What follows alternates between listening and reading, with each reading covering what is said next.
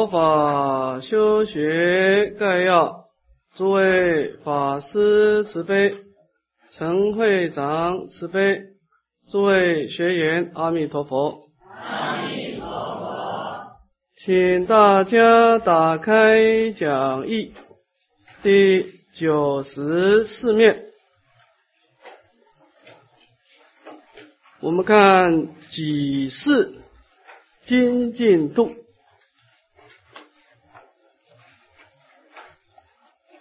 那么，当我们从一个人天乘的啊一个好人的阶段啊，我们提升到一种菩萨道的修学啊，我们就要注意两个重点了。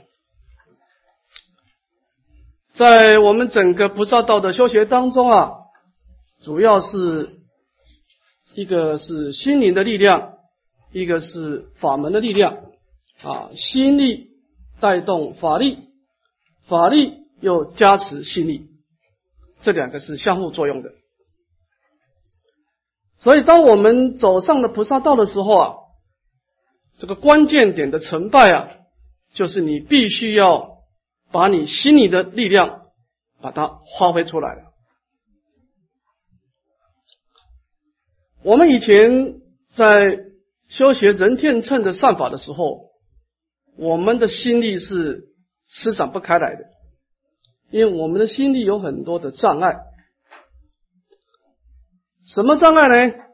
楞严经上说啊，我们虽然行菩萨道有信仰有愿力，但是呢，有一个严重的障碍啊，叫做颠倒妄想。这个障碍是非常厉害的。其实我们一个凡夫众生，平常打倒妄想，本来是无伤大雅。那么为什么妄想会形成一种颠倒的力量出来呢？甚至于可怕的是，创造一种轮回的力量呢？这个妄想为什么会产生这么大的一种邪恶的力量呢？因为这个妄想，它受两个因素的牵动。第一个。外有业力，第二个内有执着，所以这个妄想就变成不单纯了。那经常说，我们的妄想啊，是受的业力的牵动。我们过去生所造的善恶的业力啊，会在今生啊，在你的生命的人世当中表现出来。所以你的妄想跟业力接触的时候。会产生很多的感受，快乐的感受，痛苦的感受。那么这个时候，你的心就开始地址性不安了，因为你开始情绪化了。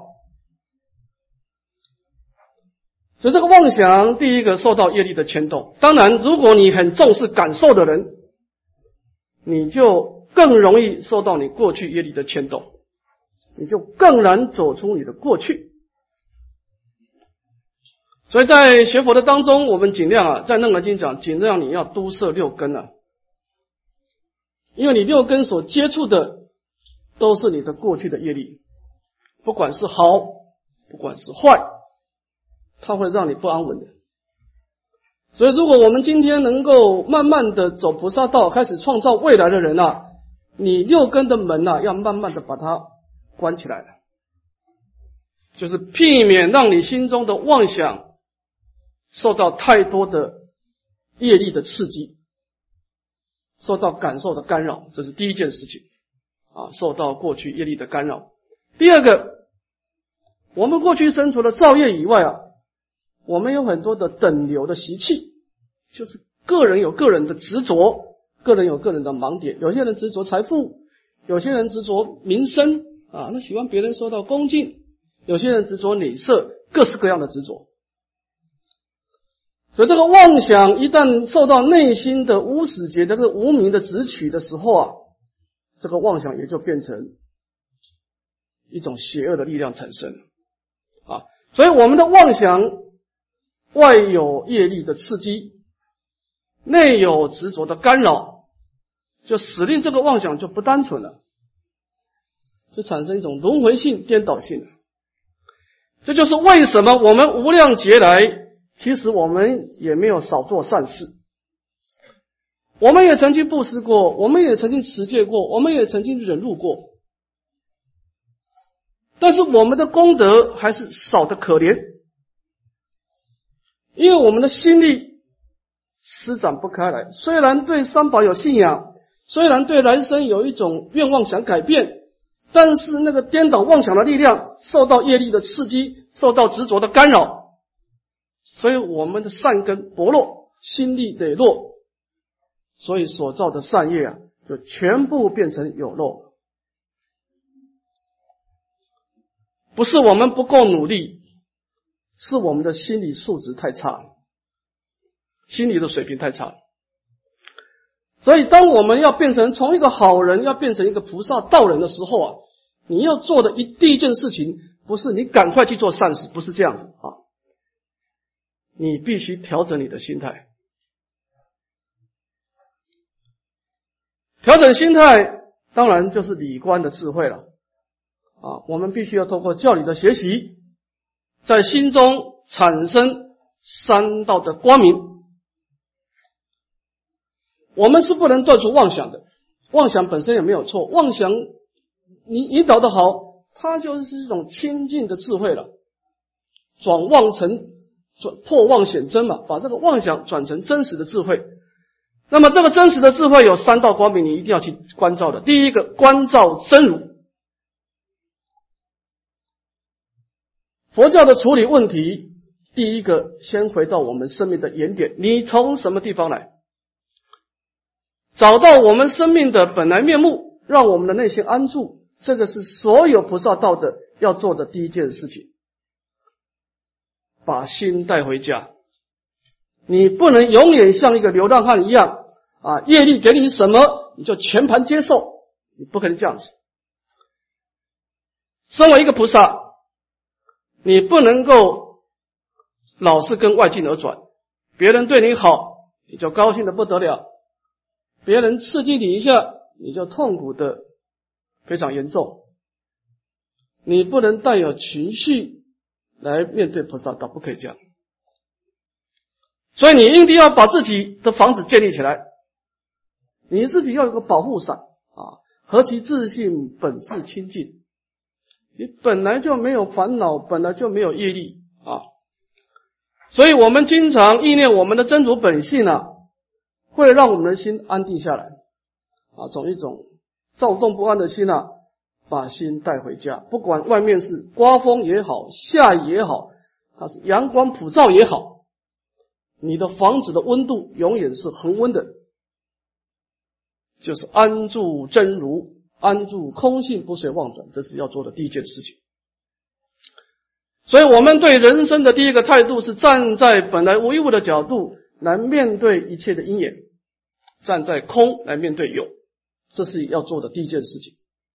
啊，那么当我们把心安住在空性的房子的时候，我们接下来要做的第二件事情就是面对因缘了。面对因缘，从佛教的因缘观呢，它是两个关照：第一个关照众生法界，第二个是关照佛陀的法界。所谓的调伏力跟引导力啊。那么我们首先的次第是先关照众生法界。关照不净苦无常无我，调伏我们的爱情啊！我们过去在生死轮回当中，我们曾经有一些美好的经验、美好的感受，留下了一些美好的印象，这部分要把它清除掉啊！所以在安住空性以后，接下来就是啊，思维苦地娑婆世界的痛苦，慢慢慢慢的。调伏我们对娑婆世界那种贪着的啊爱爱取的心啊，这是第一个一种调伏的力量。第二个呢，我们要关照佛陀的功德啊，极乐世界成就如是功德庄严啊，产生星球好药，引导我们去设定我们未来的目标。所以，当我们安住空性，面对因缘的时候，面对两个因缘，第一个是凡夫的杂染因缘，让我们真实的。厌离放下，一个是佛陀的清净庄严的因缘，让我们心求好药，叫从空出假，啊，上求佛道，下化众生。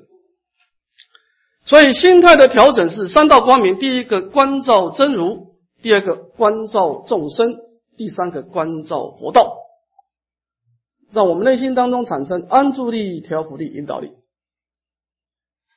这个时候套一句专有名词来说啊，从菩萨界的专有名词来说啊，你已经安住菩萨种性，你已经有资格来受菩萨戒，你也有资格来操作所有菩萨的法门，因为你的心态准备好了，你可以上路了。所以，当我们心力升起的时候，我们就有资格来学所所不所有的六度的法门。因为它每一度都有它遵守的规矩跟章法，你要遵守啊。布施有布施的规矩，布施有规矩不布施的章法。你遵守这个规矩，你这个法门对你就产生加持的力量。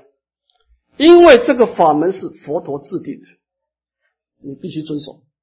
大智慧的佛陀会告诉你，你怎么样去操作布施，会让你产生最大的功德。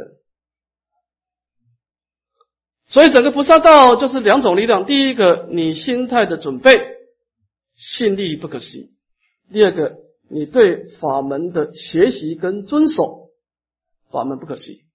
啊，所以你心力带动法力，法力又加持加持心力，产生一种善良的循环。这个时候，你就是一个走在菩萨道的菩萨。虽然你走的不是很快。但是起码你上路了，你每一天的生命对你来说都意义非凡，因为你不断的在进步，你每一天都是罪障消除、福慧增长啊。所以我们在行菩萨道当中，你要不断的调整你的心态啊，不断的去学习法门啊，把心力跟法力一种完整的结合，这个是非常重要的啊。好，我们心力准备好以后，我们来看看这个法门的第四个法门，叫做精进的法门。首先，我们看什么叫精进。好，我们把它念一遍。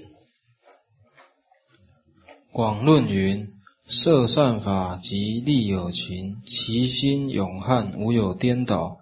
那么，什么叫精进呢？广论当中提出了两个定律，就是当我们在断恶修善度众生的这个三大的修学过程当中啊。你要保持两个状态，第一个，其心永悍，你的心是勇猛强悍，没有怯弱退却之心，这第一个；第二个，你是无有颠倒，你是真跟着大乘的空假中三观智慧相应，你不是盲目的冲刺。好，我想我们在进入菩萨道的法门修学的时候，你会知道哈，佛教的法门的修学啊。它都是跟心地方面有关系。其实我们刚刚讲心力跟法力啊，它不是决然。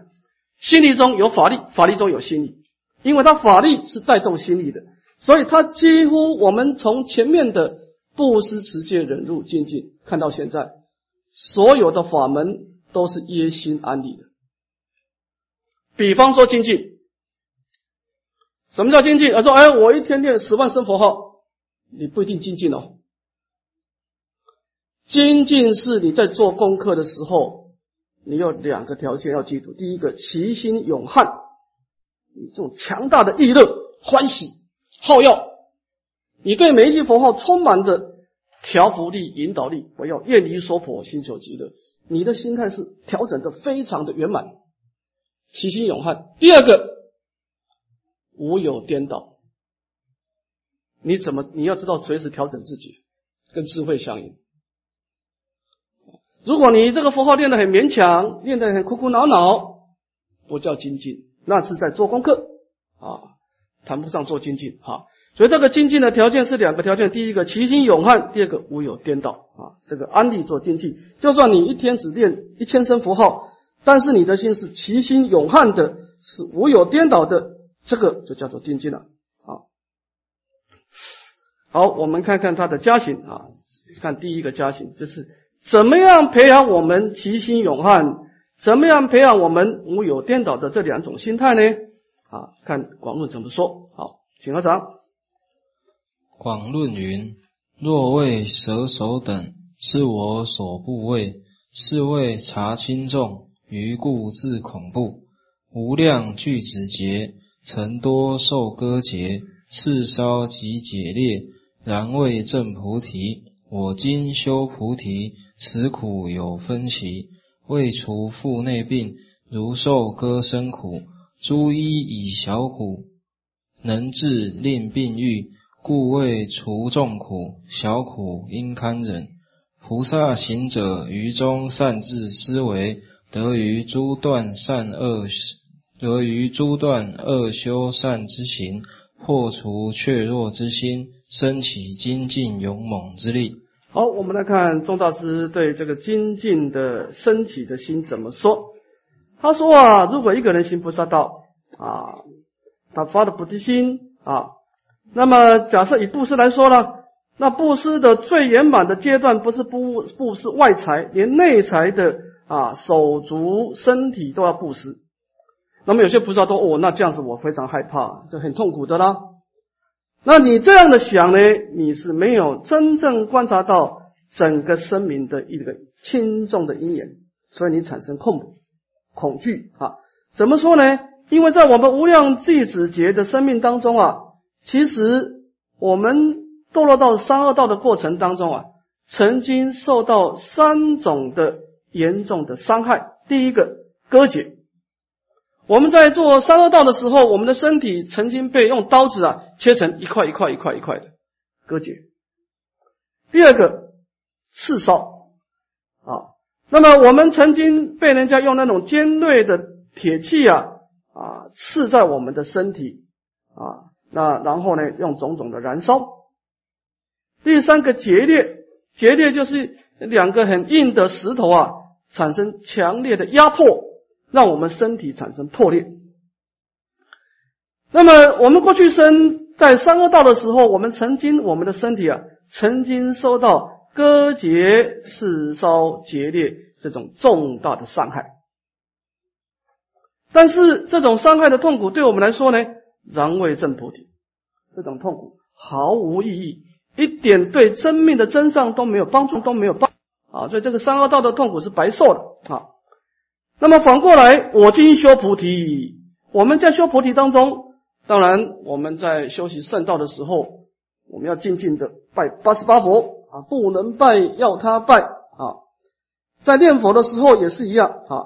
那么我们要去忍受这种天气的炎热啊、流汗呐啊，乃至于这个身体的这种酸痛的痛苦。但是你要知道，这个痛苦跟以前的痛苦不一样哦。第一个，此苦有分歧。这种痛苦，它是在你的忍受范围，不像以前呐受的割截、刺烧、截裂的痛苦是超越你的忍受范围。至少修行的痛苦是在你的忍受范围之内。讲一个比喻，比方说我们身体长一个毒瘤啊，我们必须把这个毒瘤给切除啊。那么在切除过程当中，当然会有一些啊些微的痛苦啊，所以这个。佛陀这个大医王呢，以短暂的痛苦来治疗我们的病，所以这个痛苦有两层意思：第一个是在忍受的范围；第二个呢，它能够治病。修行的痛苦是非常有意义的，它是吃苦是了苦。我们以前受的痛苦是白受了，白受。你从那边痛苦受完以后，你一点。一点产生的这种真上的力量，你从痛苦当中一点都没有得到任何启示，没有。但是修行的痛苦会消除罪障，会启发我们真上的出离心啊！所以为故为除众苦，小苦应堪忍。所以菩萨行者呢，从这个地方呢，思维所谓的痛苦有两种，一种是无意义的痛苦，第二个是有意义的痛苦啊。那么，我们应该要接受有意义的痛苦，而放弃无意义的痛苦。那么，消除这种啊修行的退怯之心，升起精进勇猛之力。啊，那么钟大师这段的开示啊，是讲什么意思啊？我们解释一下啊。就我们一般人啊，修行很难，难在哪里呢？因为它不是一百公尺的短跑。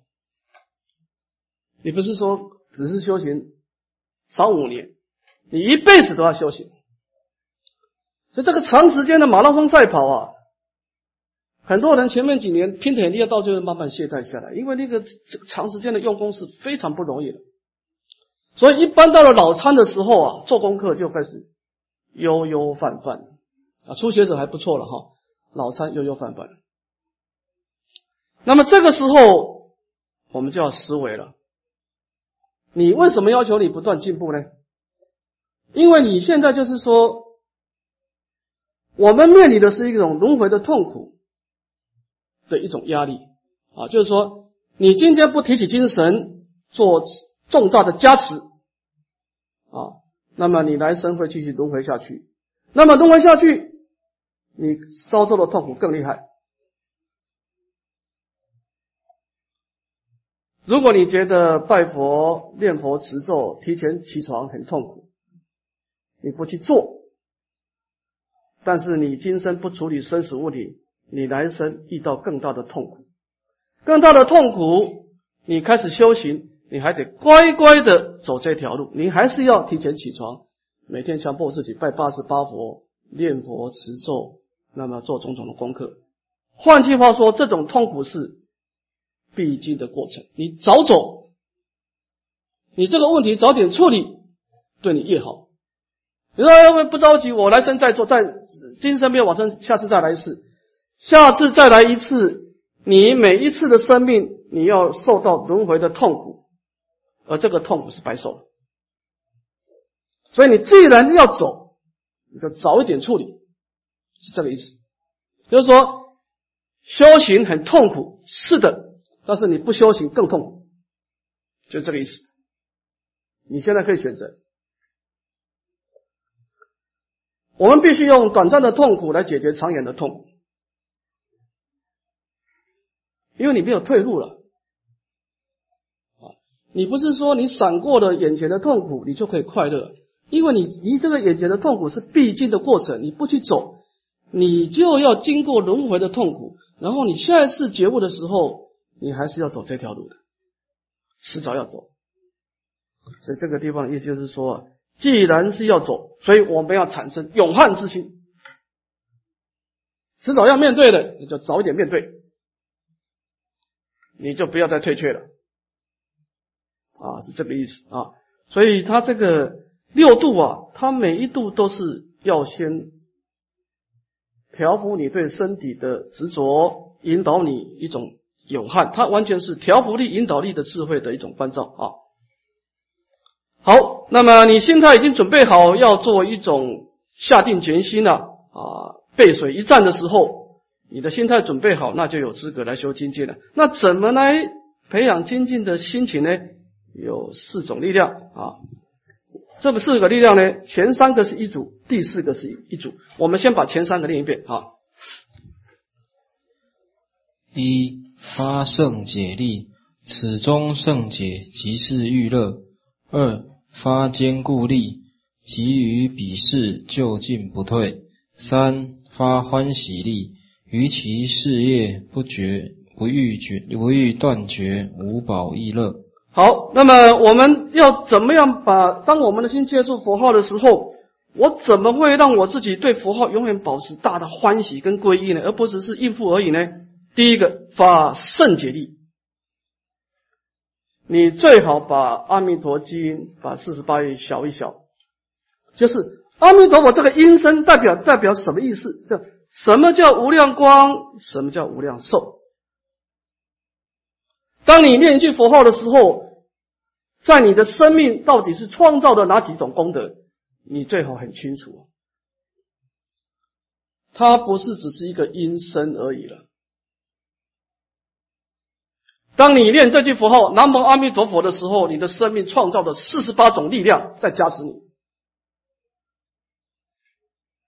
所以，如果你对佛号没有圣解，那你说这个佛号就是一个阴声啊。那么你把它当成阴声，它对你来说果然变成阴声，因为你你没有好药心，没有皈依心，你就打不开这四十八种功德之门嘛。佛法大海，信为人入嘛，你进不去嘛。这个门都关掉了嘛。所以了解佛号的功德，你才有办法打开它的门。啊，所以这个地方圣解力，哈，你修什么法门，你最好把这个法门的功德写一写，最好。啊，这第一个，第二个发坚固力，比及比是究竟不对，你要有愿力。一个人，你不能够只是我很喜欢念佛，不可以这样子。你要有愿力，我一定要念佛，你要提升到一种愿力的阶段。不是只是欢喜。我们前面的学习功德的圣洁啊，是欢喜心，这第一阶段。但是，如果按祖师的标准啊，佛号在我们生命的定位啊，如果你看看印光大师文超，看看善导大师的开示，他的意思就是说，当你离开的佛号。你就一定会到三恶道去了。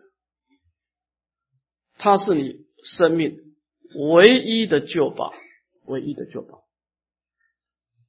所以他那个那个坚固力就是那种强大的皈依啊，那种愿力啊。好，所以这个地方你就是要从欢喜心提升到一种坚固的心啊。第三个发欢喜力，移其事业不易断绝无宝义的，这个地方很重要了。诸位，修行是一个长远的马拉松赛跑，你怎么样调整你的心态是很重要的。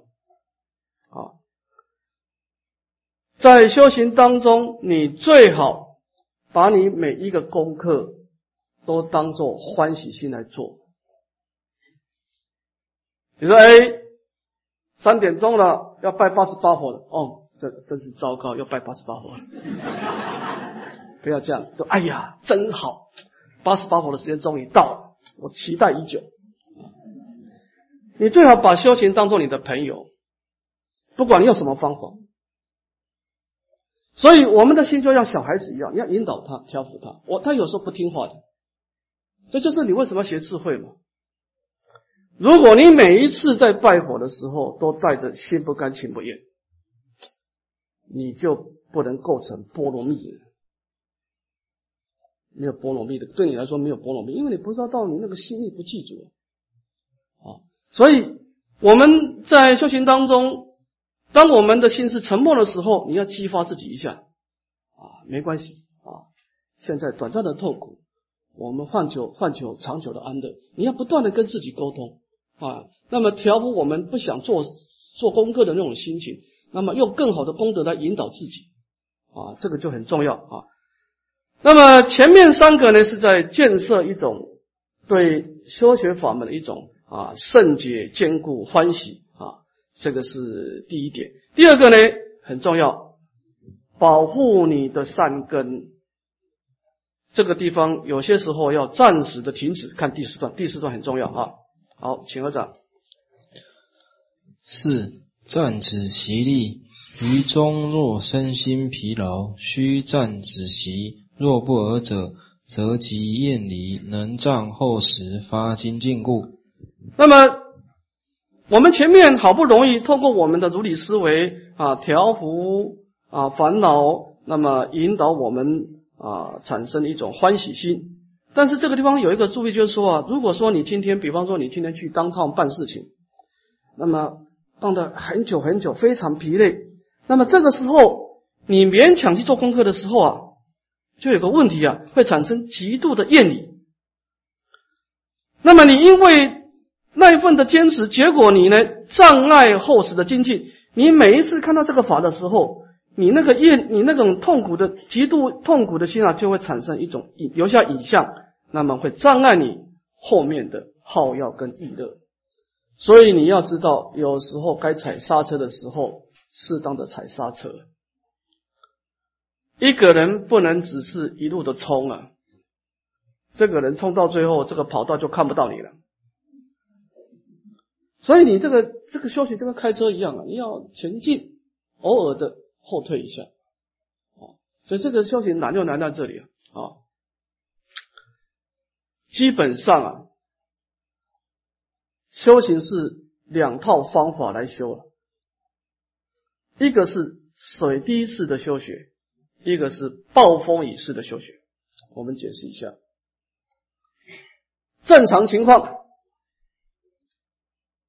修行是要水滴式的修学啊，点点滴滴啊，滴水长流，则人穿石。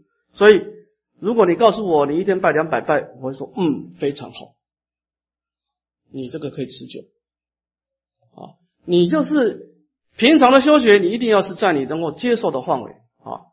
但是你一生当中可以安排几个所谓的百日的加行，你这个时候可以抽试一下暴风雨式的修学，可以在在这个生命当中安排几个阶段呢，冲一下可以，但是不能当长法。你千万不要把修行修到自己感内心产生严重的反弹，你后来就一辈子不想修行，你这个叫做不知善巧。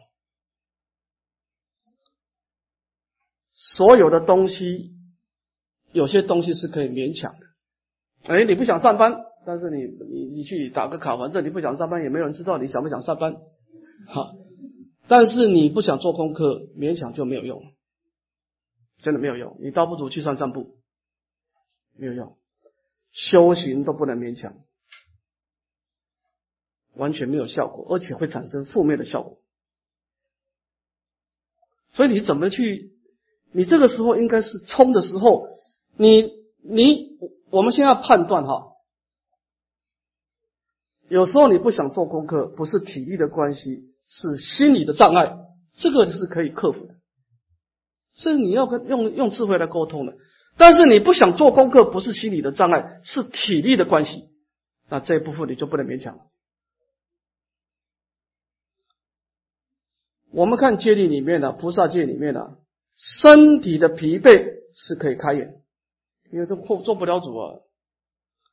我出去弘扬佛法去办事情，回来下晚上一两点的，你强迫八十八火拜到最后，你以后再也不想拜拜八十八火。你觉得这样值得吗？啊，所以说身体的障碍你要判断，这不是你故意的，这个是可以开源。但是心理的障碍，这个就要突破了。你身体很好嘛，没什么状况嘛，好，所以我们一定要善知进退，善知进退很重要啊，在这个精进的过程。好，我们看第三个，那么精进的内容，我们把它念一遍。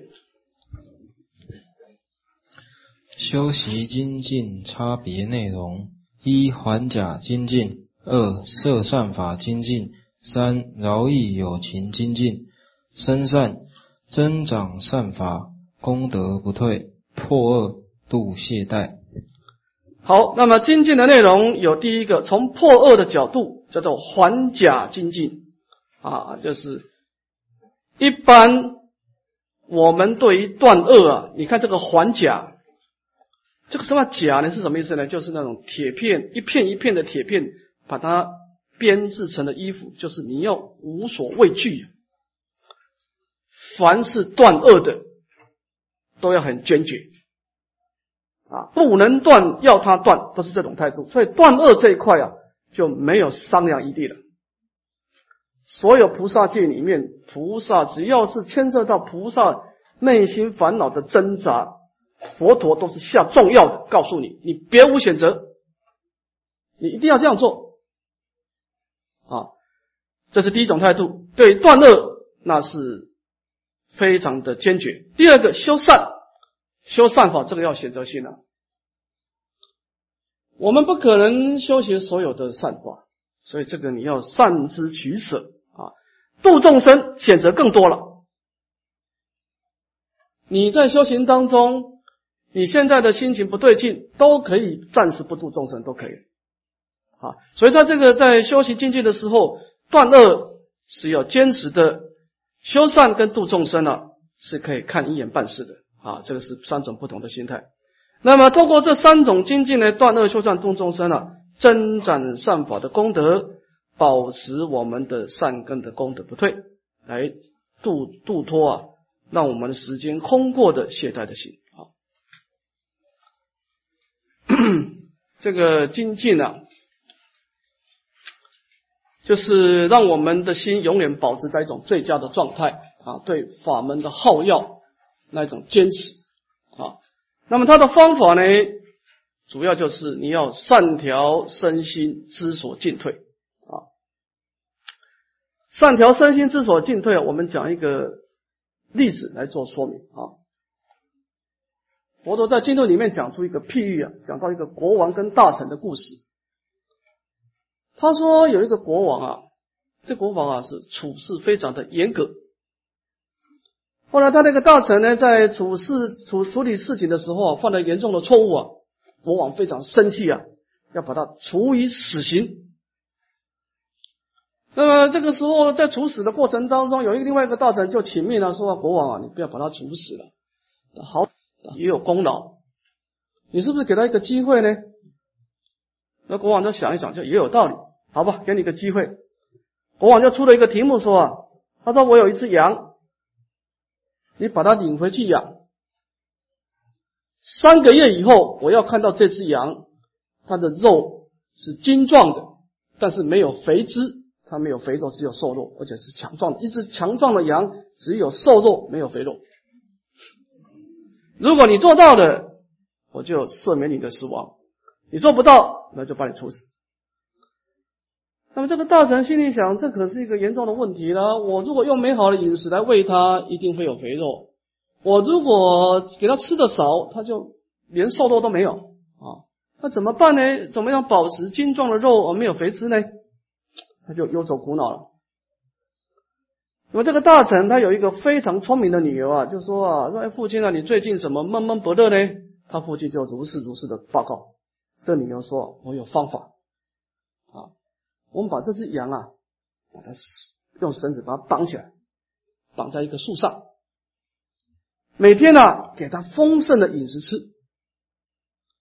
那么在这个羊的前面的地方啊，绑一只狼。每天让这只羊看到，然后那羊狼狼看到羊的时候啊，就是准备扑过去。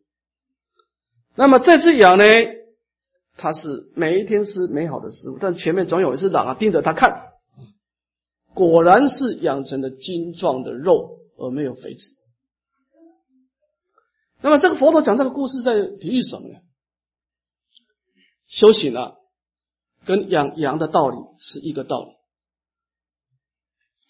你一方面要有一种功德的想象来激发自己美好的愿景，但是你也有点危机意识啊，偶尔也要带一点啊恐怖的境界来吓吓你自己，你今生不往生了，你来生就完了啊！你要到地狱去受刀山油锅的痛苦，到恶鬼道受饥饿恐苦的痛痛苦，到畜生道整天被人家打杀的痛苦啊！所以你我们不能够完全给自己吃糖果啊。啊，你老是用美好的东西来来激发自己啊，所以在修行当中啊，所谓的善调身心呢，就是微爱兼报啊。我们的心是沉闷的时候，多鼓励一下自己；我们的心躁动的时候，你就要打压一下自己。你在攀岩的时候躁动的时候打压自己啊，就像养这个羊的道理。啊你一方面给他美好的饮食，一方面用狼来恐怖他，啊，那让我们的心永远保持在一种中道的状态啊。好，我们看完经济动看下一个。那么看这个禅定啊，禅定。首先我们来看看禅定的体性啊，请合掌。广论云。住所缘尽，心不散乱，善心一尽性。好，那么这个部分呢，我们这个词的体系呢，请大家打开我们今天所发的附表第三啊，止观体系。那么前面的布施、持戒、忍辱这三个法门啊，都是一个散乱性的阶段啊，散乱性的阶段。但这个进入止根观了以后啊，你就是一种非常的明了极尽的一种状态了啊。这个是在佛堂的一种静中的修学了啊。那么首先我们看这个止这个词有两个说明，先看简单的说明啊。什什么叫什么叫止呢？以善言心，心离尽性，诸三摩地悉皆设为什么他品？什么他就是止。那么这段的开示呢，有两个重点，第一个讲因地，第二讲果地。先看因地，因地有两个重点，第一个是心离尽性，第二个以善言心。我们先看第一，第一个心离尽性。那么这个止，它必须要是内心呢安住在一个单一的所缘境上。也就是说，我们的心本来是攀缘的啊，像猴子一样抓一个树枝，然后又攀援另外一个树枝啊，抓到一个放掉一个，抓到一个放掉一个。那么在修止的过程当中，你要选择一个所缘境，比方说念佛，你要选择音声为所缘境啊，强迫自己啊，不能念要他念，不能专要他专啊啊，第一念是佛号，第二念也是佛号，第三念也是佛号，你必须强迫你的心啊是。单一的、相续的安住在一个单一的所缘境，这个就是修止的因地。第一个，第二个，以善言心，这种专注的状态必须跟无贪、无嗔、无痴的心相应。也就是说，如果你今天是在造恶啊，在做杀盗遗忘的事情，你很专心，那这个不能构成止啊，因为你这个造恶的过程是。烦恼的心是躁动的啊，所以它必须是两个条件：第一个是专注的，第二个是善良的。那么这两种心结合以后呢，就构成子的因地。那么它的果地功德是什么呢？诸三摩地，它所成就种种的三昧啊，念佛三昧、守楞严王三昧、法华三昧。那么这种因为心离尽性、以善言心的三昧啊，都是属于直的因果啊。那么这是个简单的解释，我们把这个解释把它透过解释秘境呢讲的详细一点啊。我们看第二个解释，什么叫直啊？请合掌，我们把它念一遍。独处空闲，坐意思维，复集于此，能思维心，内心相续作思，作意思维，如是正行，多安住故。起身，起身清安及心清安，是名舍摩他。好，那么这个地方也是分成因跟果。我们先看因地，这个因地的修学有三个重点。先看第一个，独处空闲啊。一个菩萨，如果你要进步啊，你一天要有一段时间自己静一静的，你不能整天在外面跑啊。你在外面跑到最后，你就变成好人，不是道人，因为你的善根就跑跑跑没了。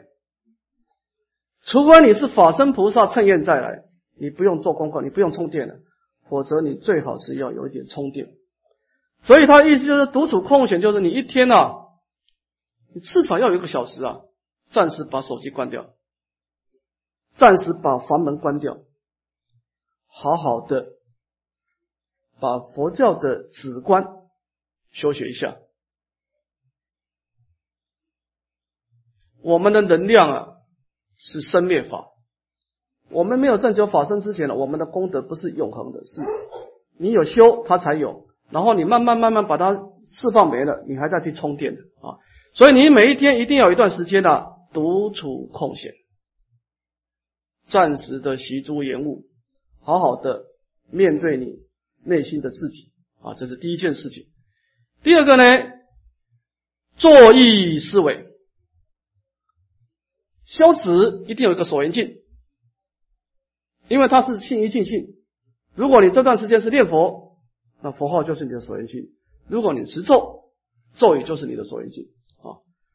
那么你必须强迫你的心呢，是在一个所缘境里面呢，嗯，专心的安住啊，专心的安住，这第一个啊。第二个呢，第三个是这种人思维心啊，相续作意思维，你要一次又一次的。所以修止的人，他必须很有耐性，跑掉的没事再拉回来，跑掉了再拉回来啊！你不断的就是念佛，那么听自己的声音，那么打妄想以后啊，发觉以后，赶快把心要重新恢复到佛号啊。你要不断的相续作意思维，那么如是正行多安住故啊，不断的不断的努力，慢慢慢慢的，你的心呢，就从一种少分的安住变成多分的安住啊。套一句专有名词叫做功夫成片。那么我们的心态是可以调整的啊，你不断的强迫自己啊，不能练要他练，不能专要他专啊，多安住过啊，这个时候你的因地就圆满了。看他的果地。果地有两种功德：起身清安及心清安。我们不断的修习专注啊，首先产生心清安。你的心呢，会产生两种功德：第一个明了，所以你打完坐的时候出来，你的心啊特别的明了啊。真正得禅定的人呐，在唯识学上说啊，他可以看得到。墙壁的毛细孔，它的明了性到这个程度，他的六根的那个明了性特别强。刚刚打坐完的人，一点小小的声音都能够听得清清楚楚。啊，第二个极静，他心中的那个波浪啊，慢慢的停下来，一平静的水啊，所以他这个时候是内心是非常的清安的啊，明了极静，极静明了，这第一个。第二个，他的心的清安会带动身的清安。这个心身的清安呢是这样子哈，我们身体有地水火风四大啊。打坐的人，因为你心极静啊，你会带动一种风大，那个气啊，从丹田里面呢开始活动啊，然后周遍身心啊，那个气脉的跑动啊，会让你全身呢非常的舒畅。我们一般人没有在打坐的人呢，即使你没有生病了，其实你的身体还是很粗重，就是一块很粗重的一个肉啊，只是在这地方走来走去。但是你打坐的人呢，你的身体会就很轻松啊，非常轻松啊，因为你那个气脉跑得非常顺畅啊，这叫身清安啊。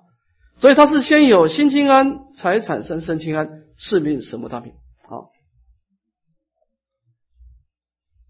我们的。念佛人啊，所谓的一心不乱的，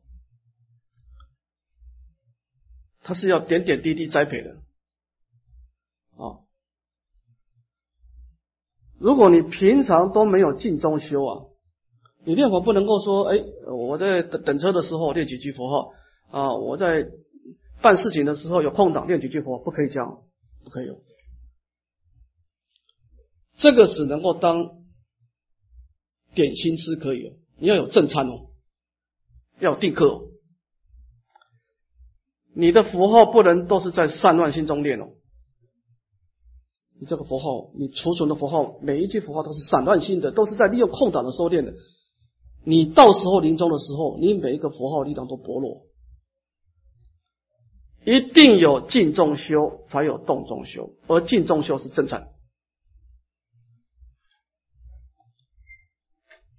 我们佛法讲如是因如是果，你储存进去的每一句佛号，你必须是要有定课的，就是习习诸言物，没什么理由的。我们的心受到外境的干扰，我们心就散乱了啊！没有几个人是百花丛里过，片叶不沾身的，不可能啊！所以你。你必须一天至少半个小时、一个小时的时间呢，就静下心来，专心的听你的佛号的声音，跑掉再拉回来，跑掉再拉回来啊！你一天要储存一些高品质的佛号在里面，或多或少，在我们的仓库当中，你一天至少要半个小时啊，储储存那些高质量的佛号，你不可以一天当中都在散散乱乱的空档。储存一些低品质的佛号不可以。祖师叫我们把握平常的时间，那是那是比没有念佛还好而已。反正你不念我也打妄想，但是你不能够以这个符号当做你的正餐，不可以，因为你这储存去的符号都是低品质的。你因地储存句是低品质的符号，临终表现出来就是低品质的符号。不可以这样子的，好，所以我们必必须为临终的时候那种专注力相续、那种高档的一心不乱的佛号，要储存一些高质量的佛号，平常要多都要多要要准备的啊。这个就是修持的一个特点啊，提升你佛号的品质啊，是这个意思。好，我们回到讲义来。好，那么休息十分钟好了啊。